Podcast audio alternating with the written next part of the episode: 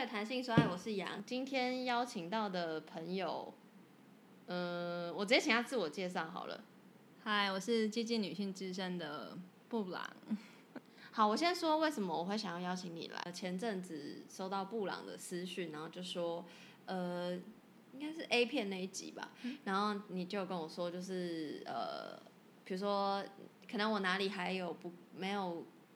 不够完整的阐述什么什么，然后我一方面接受这个建议，然后二方面也有跟你形容说，就是、嗯、应该说跟你抱怨，不是抱怨，就讲说就是做节目有些就是因为我真的会查很多东西，但是有些文字资料很难转化成语音，对对对对，所以就是，然后我又觉得我真的懂得太少了，然后你你相对于我来说。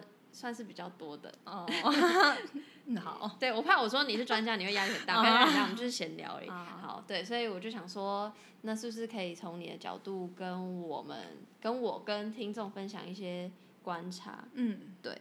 然后在这集节目主题开始之前，想说你也可以先稍稍介绍你背景，因为可能有人不知道什么是基金女生。好，那你知道吗？我很好奇，你看了《激进女性之声》的心情是什么？欸、我刚我跟你讲，我是因为你才知道。嗯，我可以说我们认识的契机。可以。我们两个是跳舞圈认识的朋友，然后早期就没有没有什么特别的印象，可后来突然注意到你这个人，是因为你很常会在你个版上发一些就是女性主义相关的东西。嗯。然后后来就辗转知道说，哎、欸，你有在《激进女生》上面写文章。然后我、嗯、如果不是你，我真的不知道。激进女声这个平台，嗯、必须先说。嗯、然后我就点进去看，我当然没有看完所有的文章，然后就是点进去看。我会觉得它是一个给进阶者的网站，相当于比如说女人迷，嗯、或是更更多各种对主打性别的网站，就是你需要有一定程度的耐心，才可以认真好好读完，因为。文章都蛮深的，嗯，所以我觉得是给进阶者的网站。对，因为我一开始接触女性主义也是可能除了看书之外，也是一开始也是看女人迷啊，嗯，我也是被女人迷养大的。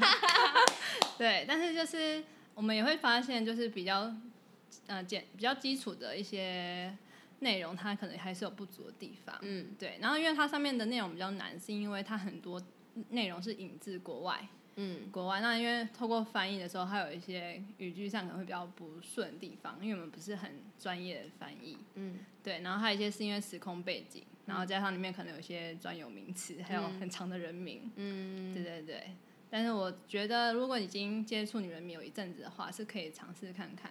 是，是刚才刚才宣传嘛？对啊，通过女人迷也可以过来。那是什么契机让你可以成为激进女生的写手之一？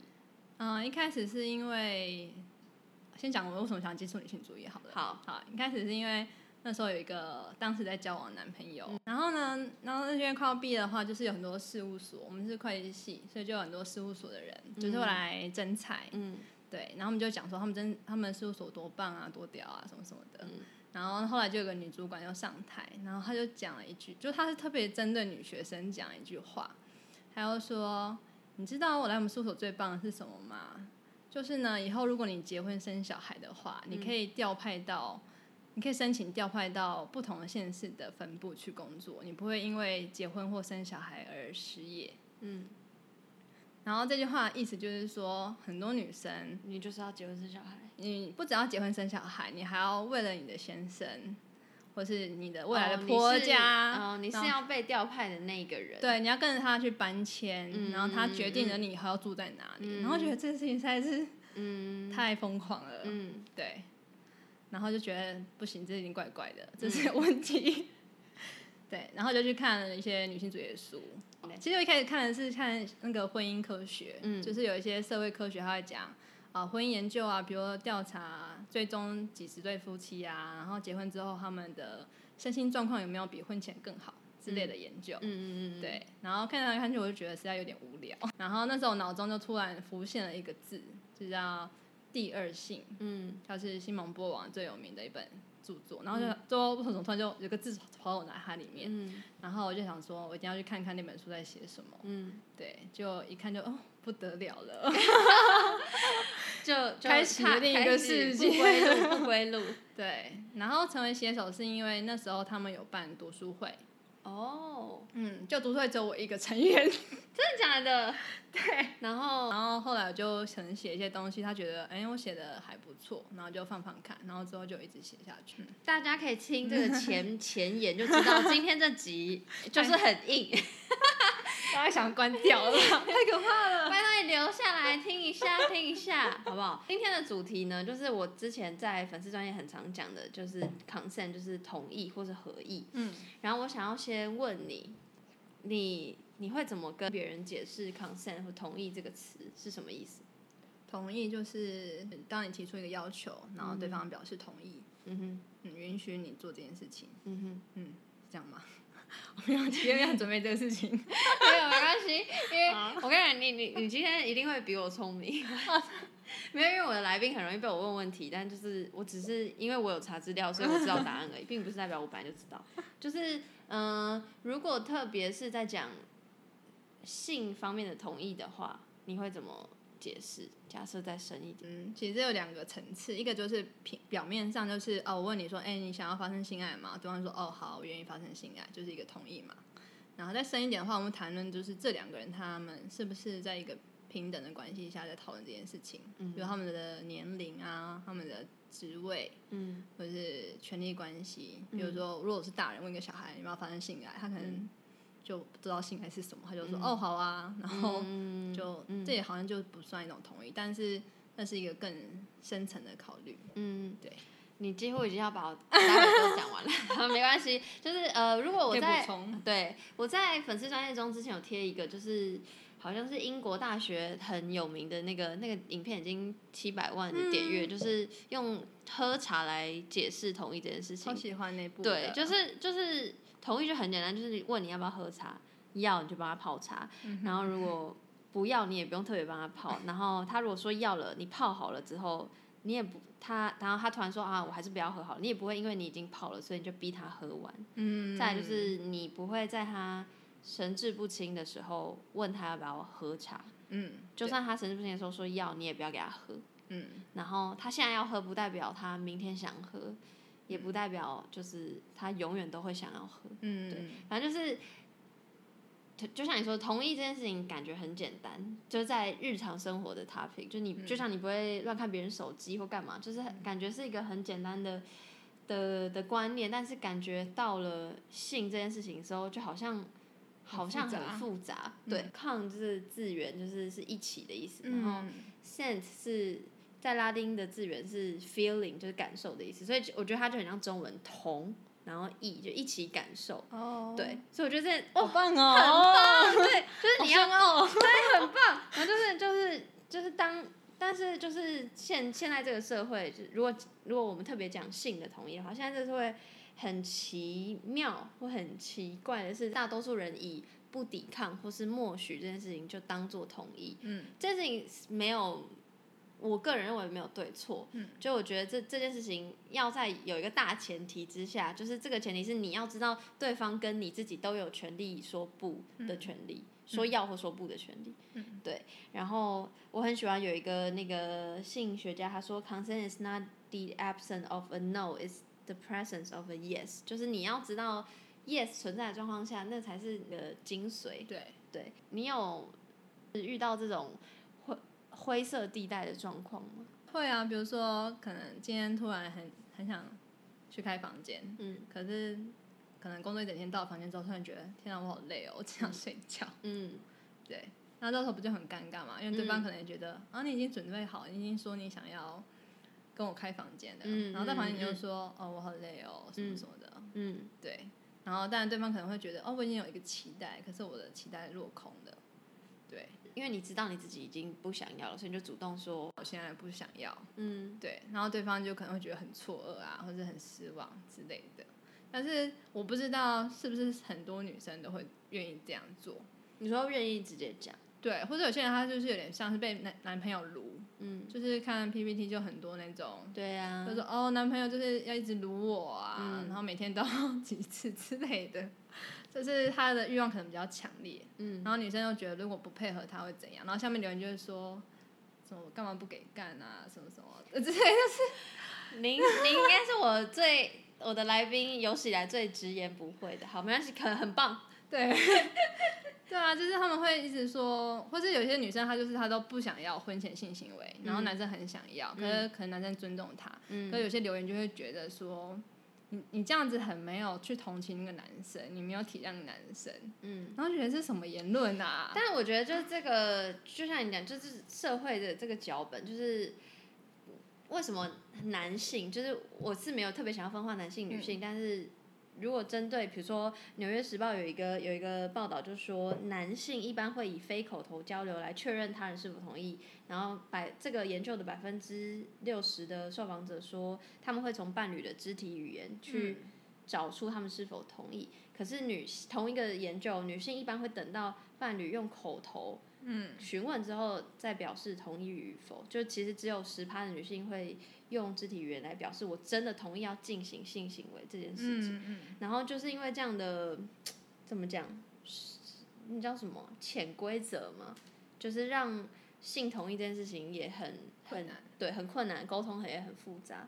然后呃，刚刚有讲到就是同意，就像喝茶一样，所以有很多例外。然后我想要先讲一下性同意的例外，然后再往法律层面去延伸。嗯然后像我们刚刚提到一个是神志不清，就是呃，虽然各国的法律或实际案例不同，但是以下提到的几个基本逻辑思考跟我觉得要注意的点还是差不多。然后我不是法律背景的人，然后布朗也不是，所以我们如果有任何讲错，可以可以告诉我。第一个就是神志不清，就是如果受到药物或酒精影响的时候，就是他说的同意并不代表同意。然后再来是第二个就是心智问题，就比如说。嗯，法律上可能有有一些法律会规定跟那个阿兹海默症相关这种，他没有办法表，他没有能力表达自己的同意，嗯，这是一个。然后再来就是你刚刚说到的，就是地位不对等的状况，他可能没有办法说他不要，所以他说要。那他那他当下说的那个同意，其实不是真的同意，所以就是同意同意的例外。倒数一个是欺骗跟隐瞒，就是。你应该有看过很多新闻，就说接下来要的性行为是一个医疗行为，或是帮你，you know，是 A 片情节吗？我是没有看过这种 A 片啊，但是我的意思就是很多人会骗你说，也不是很多人，双修吗？就是会说，就是他可能不知道他用他的言语说，就是会说服你说这件这件事情帮助你干嘛，我帮你心灵净化或什么，也有案例看到是说是就是欺骗他，他自身的。不管是年龄、职业，或是他的性健康方面，比如说有没有性疾病等等，嗯、这些可能都会造成事后，如果你们真的走上法院判例的结果，就是会被判性同意有没有符合规定这样子。对。然后最后一个性同意权例外就是年龄，各国都不太一样。然后台湾是十六，然后像日本是十三，然后很小，对，然后也有更小的是十二，大部分都是十二到十六之间。然后，那你觉得为什么要特别定一个年龄？就明明我觉得我已经可以，可以可以做爱了，为什么你法律国家要规定？应该是风险承担问题吧？你可以做爱，不代表你可以承担性行为带来的对身体的影响吧？我猜。哦，你说比如说怀孕吗？还是什么？对啊，或者性病啊，或者是身心的影响？嗯嗯嗯，对，就是有一个说法是说，大概十二到十六岁的时候，可以人类的心智。就是他说的是批判性思考跟创新思考的能力开始发展，嗯、然后这这两个能力有助于就是你面对就像你刚刚说的风险，就比如说你如果不想要了，或是你如果遇到怀孕或是你可能有疾病相关的问题，你要怎么怎么怎么解决？你怎么去应冷静的应对？嗯、对，然后呃，当然也不是说你。满十六岁那一天，你就会马上知道怎么处理。我跟你讲，现在就算 就算二十几岁、三十几岁，还是有很多不成熟的。所以我觉得年龄应该要跟就是我国法律的性教育实施性教育的 哎，阶段要要就是密合一点。可是性教育这件事情真的要谈，这就是另外一集。台湾的话，就是不管男生女生，不管性倾向，都是十六岁是最低合法性年龄。当然有一些，他们有说什么两小无猜条款呢、啊，有特别的、嗯、特别的法律规定，可以大家可以上网查，我也会贴在文章。然后，但有一些国家很酷，我只能用酷这个形容词，就是他们会依据你的性别或你的性倾向，就比如说可能女生的生理性别是女性，她可可以从事。性行为的年龄比较低什么的，我是觉得蛮怪异的。对，蛮我个人觉得蛮怪的，就为什么要针对性别做不同的年龄调整？但 anyway，就是我会放各国的那个网站的最低年龄性别，大家可以有兴趣可以去查。对，然后刚刚是讲性同意权的例外，讲完之后想要讲真的。好，可能有点无聊，但就是性同意权的法律。我要讲的，先讲国外两个国家，就是加拿大跟瑞典。嗯，那你要不要分享一下他们的性同意权的法律？免得都是我在讲。你要积极同意权吗？对。哦，其实我也没有，我只是大约的看过。没关系啊，就是我可以。如果有错的话，大家可以更正。嗯。就是，嗯，过去台过去大部分的法律都是以就是，嗯，被害者或是。就是去提告性侵害的那一方，他们在法律上如果是被法官说，哎、欸，你都会被问说，哎、欸，你有没有很激激烈的反抗？嗯，对，你有没有挣扎，或是会去试图攻击，嗯、或者自卫，就是要去攻击你的人。嗯，然后通常如果你没有的话，他们就会预设说，那你就是想要发生这个关系，嗯、你是没有去据理抗争的。嗯嗯，所以这就不会被视为一种侵犯。嗯。对，然后现在的趋势是越来越多国家认为说，那在这种暴力情况下，你很难去对抗对方啊。如果这会让你死亡，你为什么要去对抗？嗯，对。但是你不去对抗，不代表你同意啦。没错。对，嗯、所以他就是去强调说，那你被害者，你有没有积极的说 yes，而不是说，而不是问你说你有没有说 no。嗯。对，要去考量到一个受暴的情情境下是很复杂的。嗯，对，没错。嗯，布朗讲的非常完整。然后我我讲一下，就是实际，诶，就是年年，你知道吗？法律本身的那个眼镜面，嗯、就是跟大家分享一下。就是先讲加拿大，因为加拿大是第一个，然后它是，呃，说，呃，一八九二到一九八二年期间，就是他们的刑法是没有没有任何同意不同意这个的定义，然后当时只说，呃。呃，而且当时的法律是特别针对性别，就只说女性，嗯，然后，然后，而且还排除婚姻关系中的强暴这件事情。嗯、然后第一次改革是在一九八三年，然后用性侵害这个字取代了强暴，那还有分性侵害有分等级，然后也也把那个刚刚婚姻的那个例外排除了，然后所以他性别是中，然后他性别也是中立的，但是依旧没有所谓同意不同意这件事情的定义。一直到最近改一九九二年的改革，他将他有纳入同意这个积极同意这个概念。他说，原告自愿从事，呃，自愿同意从事性行为，然后也包括我们刚刚说到的不同意的例外，就比如说，呃，有什么权利不对等啊，或是他没有行为能力等等，然后所以才正式把积极同意权纳入他们的法律之中。这是加拿大，然后再来是第二个是瑞典，瑞典的话是。他在，他其实在二啊，他在二零一七年就是通过这个积极同意权的法律，但是其实他已经就是努努力要推动法律改革，已经可能二十多年。然后他在二零一四年有成立一个性犯罪委员会，然后就是这个性犯罪委员会后来才提出修法建议，然后二零一七年通过，然后这个瑞典法律是要在去年二零一八年七月一号开始实行，然后修法重点就是。参与性行为必要出自于自愿，然后不再将犯罪者必须使用暴力或胁迫视为构成的要件。法院应该要将重点放在性行为是否出自于自愿，然后性行为的另外一方是否有明确表示同意，就是 yes means yes。然后瑞瑞瑞典在通过这个法律的阶段是我刚说二零一七年，然后那个时候就是刚好有个浪潮，就是 Me Too Movement。我先跳脱那个法律层面，先聊简简单聊一下 Me Too movement。你知道，嗯、你你认知里的 Me Too 运动是从什么时候开始？然后大概是怎么样的浪潮？然后它掀起什么样的影响？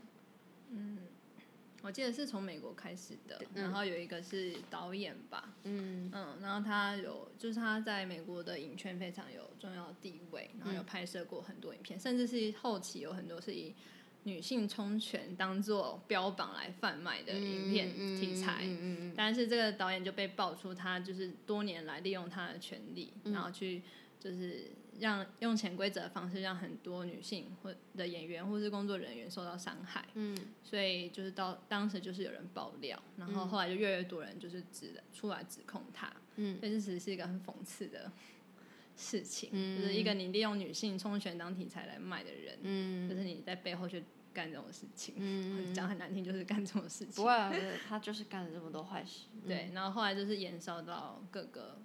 国家都有类似的运动出来，嗯、日本、韩国也都有。嗯嗯，好，那我这边再继续补充，就是像刚刚说的 Me Too 运动，就是二零一七年十月的时候，就是突然有媒体大大媒体，比如《纽约时报》报道说，这个知名的应该好莱坞界的大佬，因为他同时是什么公司创办人啊，也是电影制作人啊，然后他叫 Harvey Weinstein 哦，对，我如果没念错的话，然后他他就是有数十名女性称。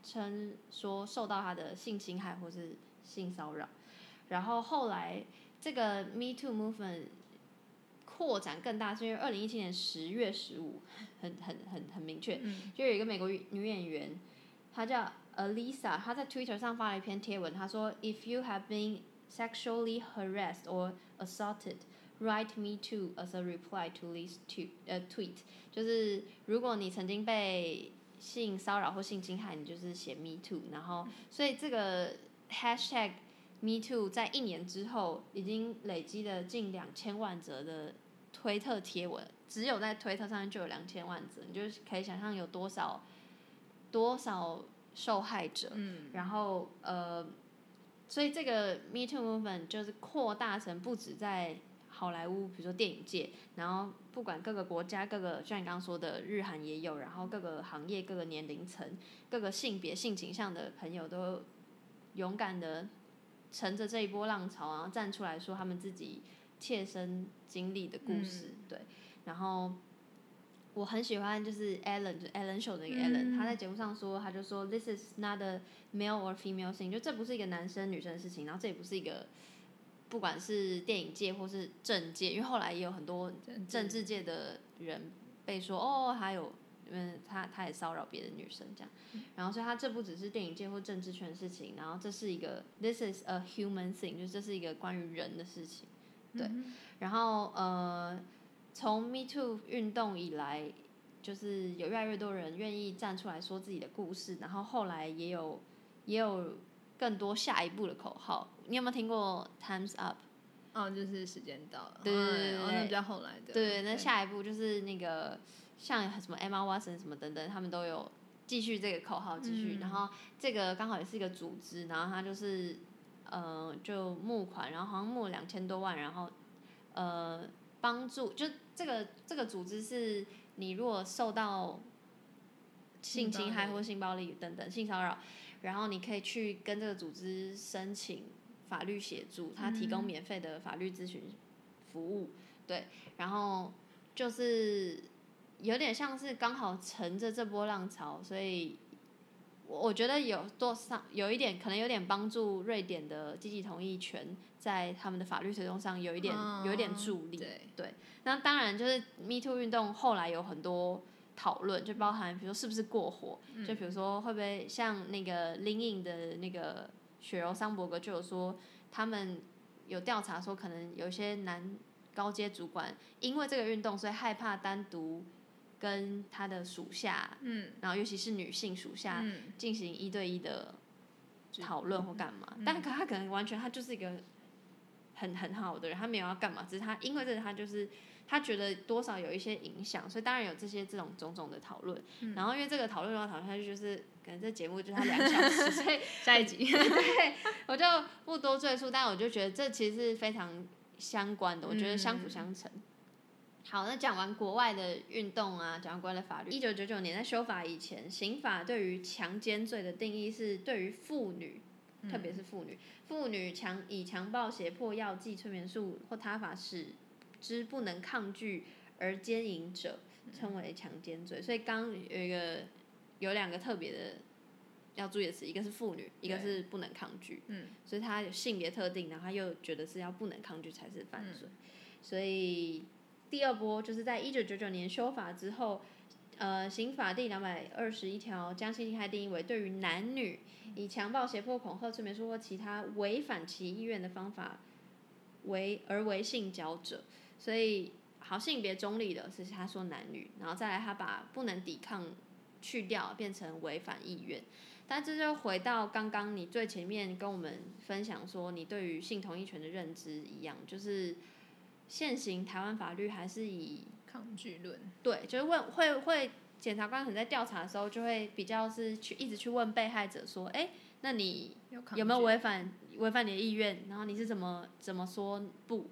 或者是他会问说，哦，所以你当时穿什么衣服啊？你有没有报警干嘛？就是会问被害者这些。当然问这些问题是很合，在调查上可能是很合理，只是会因为法律相关的叙述，让不止检察官也好，社会大众可能会 focus 在。检讨被害人，嗯，就是像比如小时候，我妈都会跟我说，嗯，胸部不要露出来，要穿那么少，然后什么，就是我知道她是关心我的状状态，就觉得要保护自己，就保护自己，这是一件对的事情。但如果过度强调要保护自己，就我长大后就会觉得这件事情有点吊诡，嗯，就是为什么我穿很少，他你不会去问一个偷。就是闯空门的小偷说，不会问一个被闯空门的屋主说，你有没有锁门？因为不管你有没有锁门，小偷都不能进你的家门偷东西。你的举例很好，对对，这跟你有没有锁门没有关系啊。对，嗯，对。然后那如果是积极同意的模式，就像加拿大、瑞典的话，就是他们反而就是会去强化，就是讨论这个加害者，他就会问说，你有事先征求这个人的同意吗？那你是？在什么状况下对方跟你说同意，然后你怎么确定他说的同意是真的同意的同意？嗯、对，所以会 focus 在加害者身上。那当然就是呃，会有很多后续讨论，比如说那不就是要自己举证或干嘛？就是或是会不会有很多诬告或者这样被被被告方嘛？会被诬告？对对对对对。嗯、但其实反正刑事案件无论如何就是检察官举证，嗯、然后我会贴一些。那个女性主义有事吗？他们他很清楚的解释的文章放在、嗯、放在那个我们的网站上，所以大家可以去看。因为就是哇，我真的太害怕讲错话，但就是 因为法律层面东西真的很复杂。然后我也我也同意，就是法律的修订绝对不是你看像瑞典都二十年他们才通过，嗯、所以它绝对不是一夕之间可以的事情。然后再者就是也不是代表我法律通过。这世界就会马上变得哇乌托邦怎么怎么这样？嗯、但我会觉得就是这件事情是想要强调的东西，就是性自主权是不是说说不的权利，而是说说要的权利。对对。然后后续很多讨论我也会都把它放在网站上。然后像我刚刚说到的性自主权，就是说说不，因为长期以来以前我们不是都会听到 no means no 嘛，然后到现在就是呃为什么会到？Only yes means yes，就是嗯，现代妇女基金会，它就是一个长期推动积极同意权入法的组织。嗯、然后他们在二零一七年的时候有进行一个调查，这调查回收样本有一一千多份，然后调查显示说三分之二受访者同意说哦，性行性行为之前要取得对方同意，大家都 OK，大家都有认知。但是当问到就是同意这件事情的认知的时候，反而。有有悬殊，就是超过半数的男性认为，然后没有肢体反抗，然后纵使对方心里不愿意，也不太算是性侵害。嗯、然后有高达六成的女性不认同这件事情，然后再来是六成的男性认为要使用暴力让对方没有办法抵抗才算性侵害，一样也是有六成的女性不同意这个这句话。嗯。所以才说为什么要把长期长久以来以前的那个 No means no 改成，也不是改成，就是推进进去进步到 Only yes means yes，就是他们的 slogan 是没有同意就是性侵。然后我觉得就是就像我刚刚讲，就是法律这个层面我真的太太深太广，我没有办法讲什么。然后但我觉得就是推进这件事情，包括口号改变，包括呃法律修法，是它的目的是要。教育大众会不会太 heavy？但是我觉得就是就像我刚刚说，就是我觉得法律可以处理的，就是真的是很很浅的事。嗯，其实我觉得法律的推动都是最后一步。对对，它就是因为人们的认知改变，就像过去你在婚姻内进行强暴，那当时不会有婚姻内强暴这件事情，就是以前传统女性或者是法律上的规定，就是说太太有满足先生性需求的义务，这是一个义务，嗯、所以就算太太她很不愿意，嗯，但是先生就会认为他有权利这样做，嗯，所以当时也不会觉得这是一种强暴，那也是因为我们对于就是。嗯，女性的平等这件事情越来越去看重它的时候，嗯、我们才会把婚姻强暴纳入这个范围之内。嗯、哼哼。对，所以 Yes means yes 也是，就是哎，大家的认知已经开始觉得 mean no means 就已经不不适合，嗯、呃，不完全适合了。他需要一些补充，然后用一个更积极的态度的时候，法律它才有机会去被推动。嗯，所以推动二十年，就是其实我觉得二十年就是大家要取得一个共识。然后还有大家要受到一个新的认知，去受一定需要的时间。嗯，讲的非常好哎，点头如捣蒜。好，就是呃，法律的部分讲的差不多。对，耶。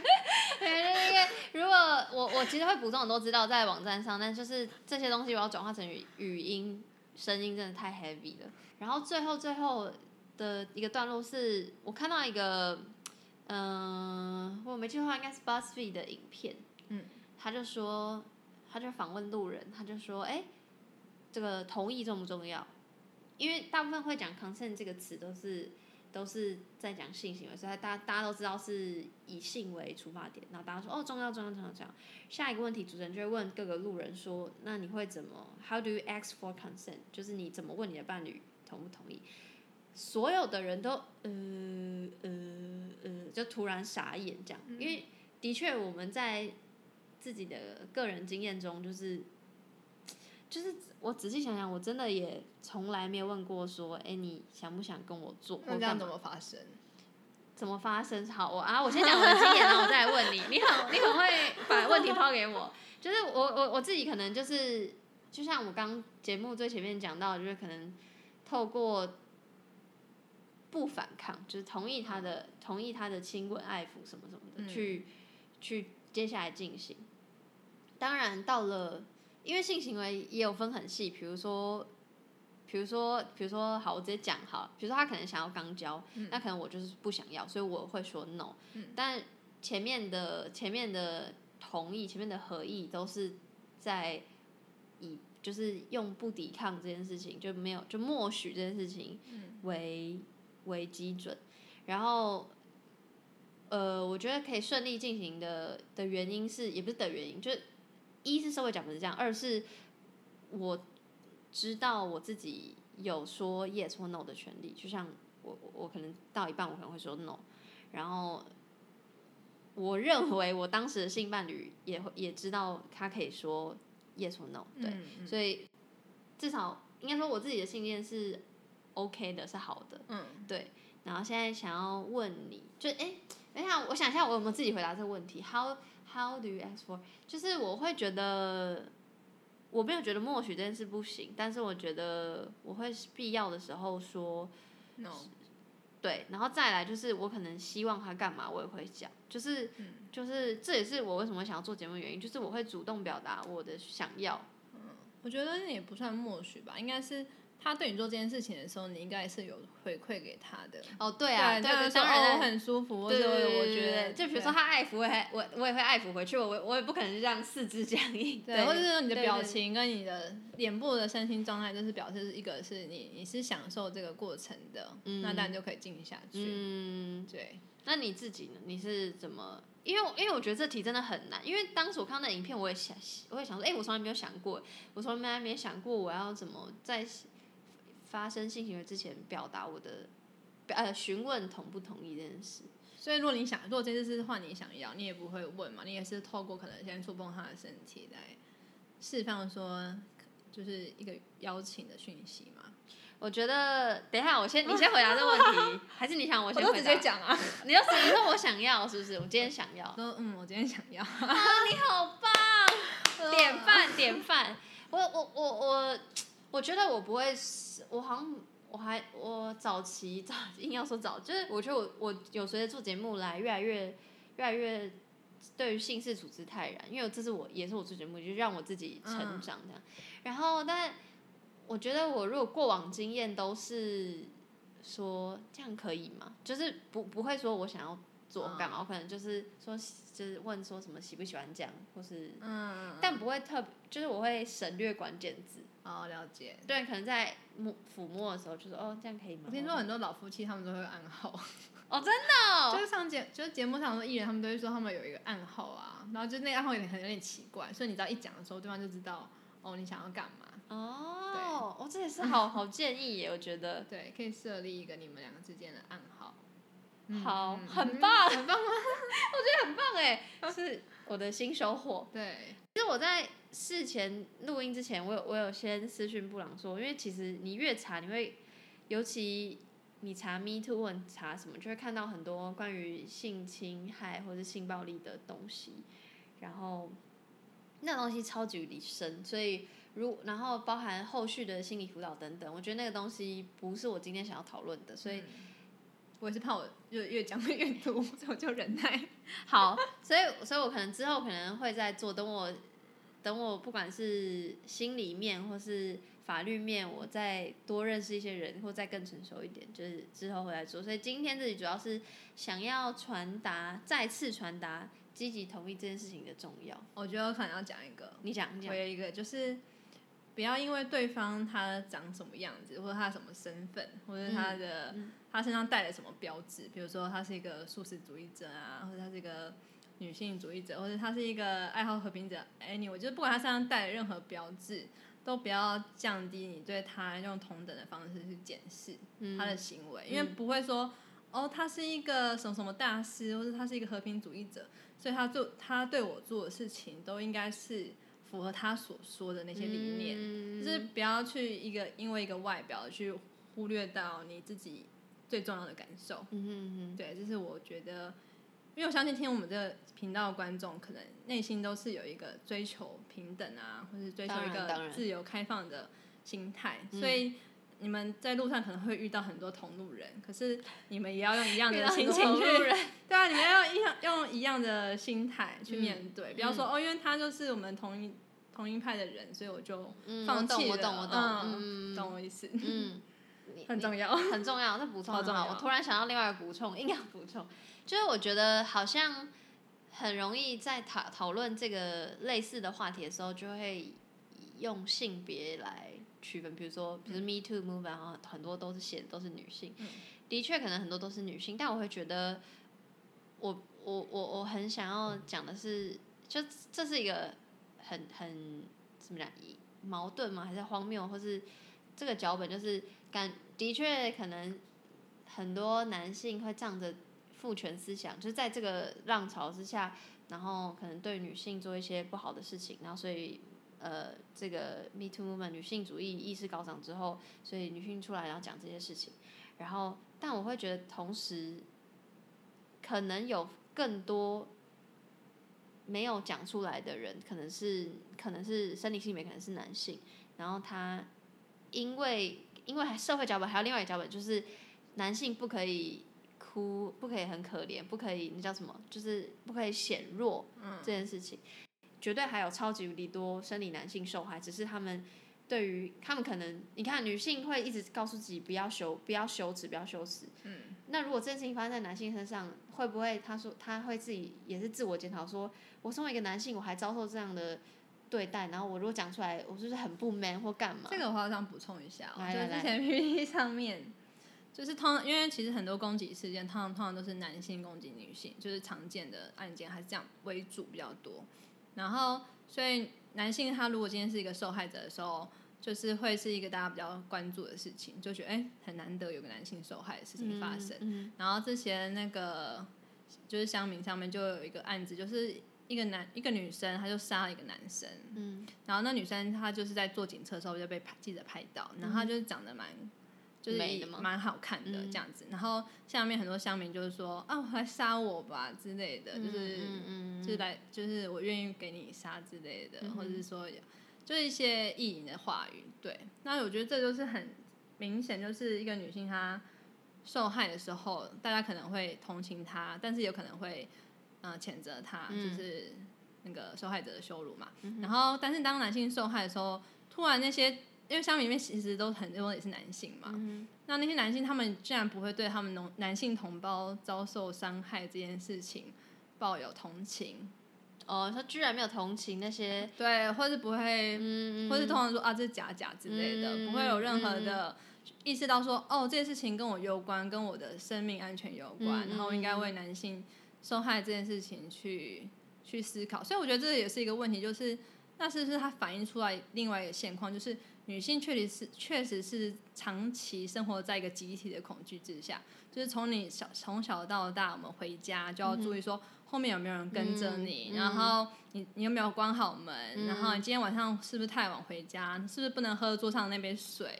然后去 KTV 的时候不能干嘛干嘛？就是我妈都说过这些话。对啊，或是你走路的时候看看听听后面有人，嗯、然后如果有人的话，你就停下来假装在讲电话，嗯、等那个人走过去。就是女性她是长期活在一个被恐惧的环境下，所以我们很能理解，就是女性她是怎么存活的。可是男人他们被杀，他们完全不会有一种恐惧，他觉得那是哦别人家的事情哎。我每天就是十二点回家，两点回家，我也不会怎样，我就穿内裤，不是这种很像内裤的短裤，就是那种四角形的那样，走在路上也不会有人想要就是把我抓走啊。就是这是一个集体环境上的不同，对，就是没有对于对于男性有蛮少的讨论，以及蛮怎么讲？置身事外吗？是这样讲？因为他们真的不害怕呀，嗯，他们真的不 care 他们的同胞安不安全，因为他们没有，他们不是这个社会下被主要的攻击的对象。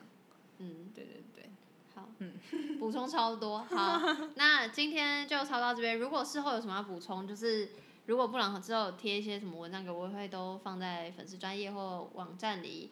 那记得 follow。那个脸书跟 IG，我们就先讲，下集再见，拜拜。Bye